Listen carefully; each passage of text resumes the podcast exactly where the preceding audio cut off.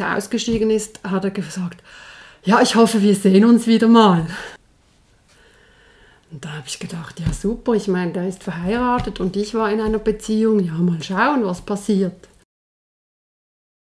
Oft habe ich, habe ich mich zurückgezogen in mein Zimmer. Wir hatten von Anfang an getrennte Schlafzimmer, sondern weil, weil für mich wichtig ist, dass ich ruhig schlafen kann. Das war dann lustig, wie die Leute im Umfeld reagiert haben. Was? Getrennte Schlafzimmer? Hä?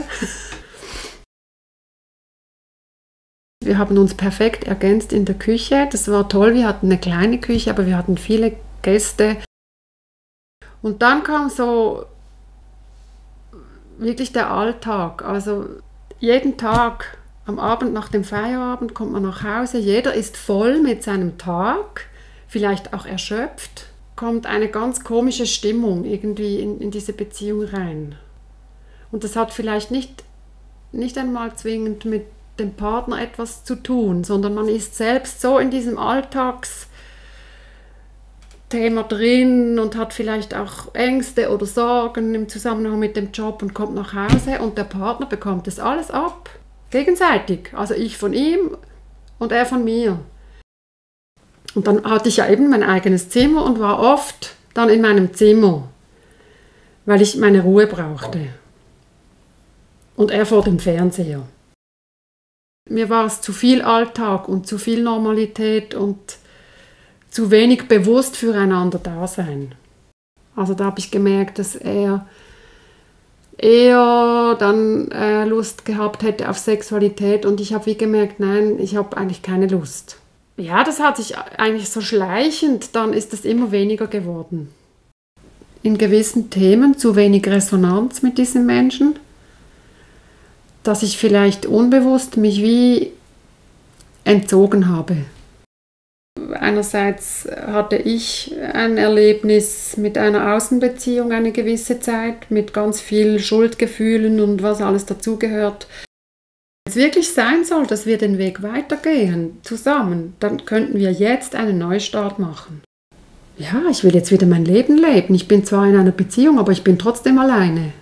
Wenn du in einer Beziehung bist und dich alleine fühlst, dann musst du keine Angst haben vor dem Alleine sein, wenn du gehst. Du bist ja schon alleine. Ich begrüße dich ganz herzlich zu meinem Podcast Einblick in Beziehungen. Ja, heute freue ich mich richtig, Einblick in Beziehungen einer Frau in der Mitte des Lebens zu teilen. 20 Jahre war sie in Beziehung. 20 Jahre ist eine lange Zeit. Und ich bin so dankbar für dieses so offene Interview, das ich mit ihr führen durfte, weil auch durch sie ist es mir möglich, Licht und Sichtbarkeit in die Beziehungen, die wir leben und erleben, ja, an die Öffentlichkeit zu bringen meine Vision,